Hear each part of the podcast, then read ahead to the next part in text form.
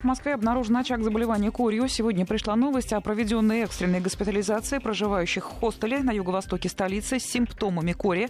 Это 25 человек, все иностранцы. Все приехали в Москву на заработки. Что еще известно? Первый почувствовал себя плохо две недели назад, потом и остальные начали жаловаться на повышенную температуру, зуд, а потом и сыпь на коже. Это очень тревожная новость. В хостеле идет проверка всех обстоятельств массового заражения. Выяснилось, что первый заболевший не был привит. А кто вообще привит из тех, кто приезжает работать к нам, например, из соседней Украины? Там статистика распространения кори просто пугающая. Вакцинации или нет, или она идет из рук вон плохо. Обсудим и тему, и ситуацию с экспертом. С нами на связи доктор медицинских наук, врач-иммунолог, специалист по особо опасным инфекциям Владислав Жемчугов. Владислав Евгеньевич, здравствуйте. Добрый день. Ну, мы не знаем, откуда приехали трудовые мигранты, вот те, которых госпитализировали. Но выходит, что корь они или он привез с собой. Получается так, если не было прививки и вот такие симптомы. Да, это наиболее вероятная ситуация, потому что непривитые заболевают почти в 100%, им не надо даже контактировать иногда с пациентом, достаточно жить в одном подъезде с общей вентиляцией или пройти через то помещение, где прошел больной корью, она чрезвычайно заразная, эти устойчивый вирус по внешней среде. Но приезжие в своей массе, они, конечно, создают плохую эпидемиологическую ситуацию, потому что они разводят вакцинированных, в России все хорошо с вакцинацией, все вакцинированные почти, там, и нужно 95%, чтобы люди, ну, эпидемия не распространялась. Но вот эти вот приезжие, они разводят, ну, как водой прошу прощения, пиво, и делают э, процент вакцинированных сильно меньше. Ну, ну, значительно, особенно в, крупных городах, где их больше. И, соответственно, вот эти вот не, невакцинированные, они не только питательная среда для размножения вируса, но еще и, как сказать, поддерживаемый постоянный источник заражений для тех, кто не вакцинирует среди коренного населения. Владислав Евгеньевич, давайте сейчас вот скажем, что делать тем людям, которые живут вот там, в этом хостеле, около этого хостела, в этом доме. Хостел, как правило, располагается в подъезде жилого дома. Сейчас что, всем бегом прививаться, проверяться, что делать? Значит, инкубационный период 2-3 недели, надо спокойно отнестись к этому, но если будет повышение температуры, особенно у маленьких детей, нужно тут же обратиться к врачу, чтобы понять, что это грипп, а сезонная простуда, или это начало кори, потому что сыпь возникает на третий и четвертый день, ну, немножко это уменьшается температура, и тогда уже, собственно, понятно, что но и сыпь может быть очень разная, даже более серьезные заболевания, чем корь. Поэтому, если температура в этом доме или даже в соседних, то стоит и идти быстро к врачу. А что с самим домом? И вообще, если посмотреть шире, 25 человек госпитализированы, это много. Они где-то бывали, они где-то работали, покупали продукты и так далее. Теперь что? Нужно, что называется, обработать максимальное количество помещений? В этом есть смысл? В этом нет смысла, а потому что ну, вирус уже прошел, там и все, он не столько ну, все-таки такой вот живучий, как там какая-нибудь сибирская там язва веками. Здесь нет, пару дней все пройдет, ветер все продует, тем более морозец на улице, на улице тем более опасности никакой нет в общественном транспорте, вентиляция неплохая. Поэтому ничего это не стоит, кроме мер наблюдения за температурой, я бы сказал. Теперь поговорим, вот что называется, о географии распространения кори. Были времена хорошие, мы вообще забыли, что это такое. Но вот теперь нет, в новостях появляется, и в Европе она бродит. Ну, лидер тут, конечно, Украина, если говорить о соседях. Вот э, ваше мнение, эксперта, где она вот более всего, откуда может прийти?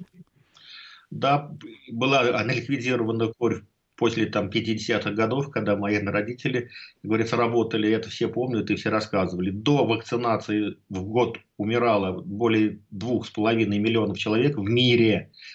Подчеркну, чтобы люди перепугались. А, а сейчас где-то ну, 30-40 тысяч болеют во всем мире, и это не вакцинированные. Какие страны близкие к нам?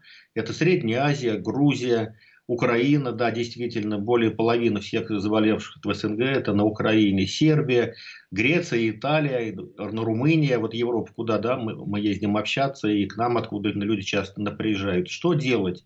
Ну, вернее, Почему это? Ну, во-первых, э, мощные движения антипрививочников, они вредят не себе, потому что сами, как правило, вакцинированные, а вот какие-то политические очки там набирают, я не знаю, куда они там стремятся, или просто э, славу этого самого Герострата, который, да, сжег Парфенон, вот им, что они вот на виду их там цитируют, ну, это идиотизм. Я скажу. То есть, э, я прошу прощения, что перебиваю. Вы даже не упрекаете вот страны соседние, где есть корь, в том, что они не работают, я имею в виду медиков тех стран. Это именно то самое антипрививочное движение.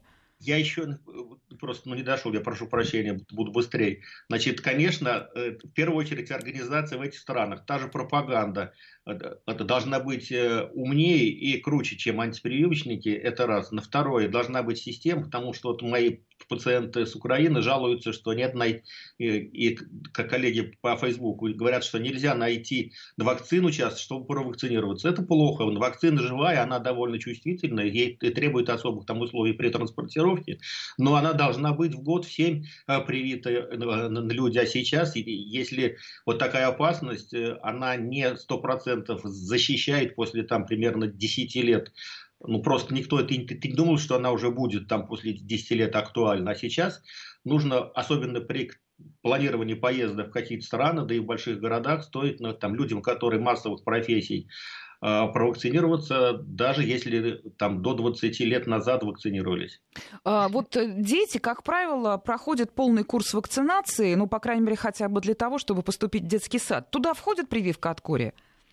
Входит, конечно, на прививка ну, была там полгода э, в год от рождения, потом там в первом классе, и это, в общем, нормально, но и вакцинированные даже такие могут болеть все равно, потому что от, особенно если высокая концентрация вируса попала на человека или он чем-то заболел, что ослабляет иммунитет, ослабляет иммунитет, там сахарный диабет, что-то там с печенью, да, да, да с легкими. И в этих, в этих ситуациях могут быть даже осложнения. Чаще те, которые обычно, ну, довольно часто бывают априкоре. Это в первую очередь самое опасное, это воспаление мозга. На втором месте опасности это воспаление легких. А, Владислав Евгеньевич, вот даже наши слушатели интересуются, а КДС это есть комплекс, куда входит э, прививка против кори, или это отдельная вакцина? АКДС отдельная вакцина, адсорбированные, ну, это наносители, как люшная дифтерия, наставля, Э, и, и столбнячный анатоксин. Там нет кори, кривая прививка отдельно. Угу. Живой вакциной и инъекционная вакцина. Ну и те дети, которые нормально наблюдаются в поликлиниках и как бы следуют всем вот этим вот необходимому календарю прививочному, они ее получают. Как часто, сколько раз вот за, так сказать, период вот пубертата и когда вакцинация останавливается? Два раза, я уже повторил, два раза в год и в 7 лет, например, найдет две вакцины. Больше считалось необходимости нету, ну, потому что ну, взрослые болели, это была казуистика, вот уже после того, как массовая вакцинация в мире началась. Угу. А сейчас, получается, ситуация меняется? Ситуация меняется, потому что вот э, наросло количество невакцинированных, подчеркнем это, и они приезжают э, в, те страны, где все хорошо с вакцинацией, и мешают этим.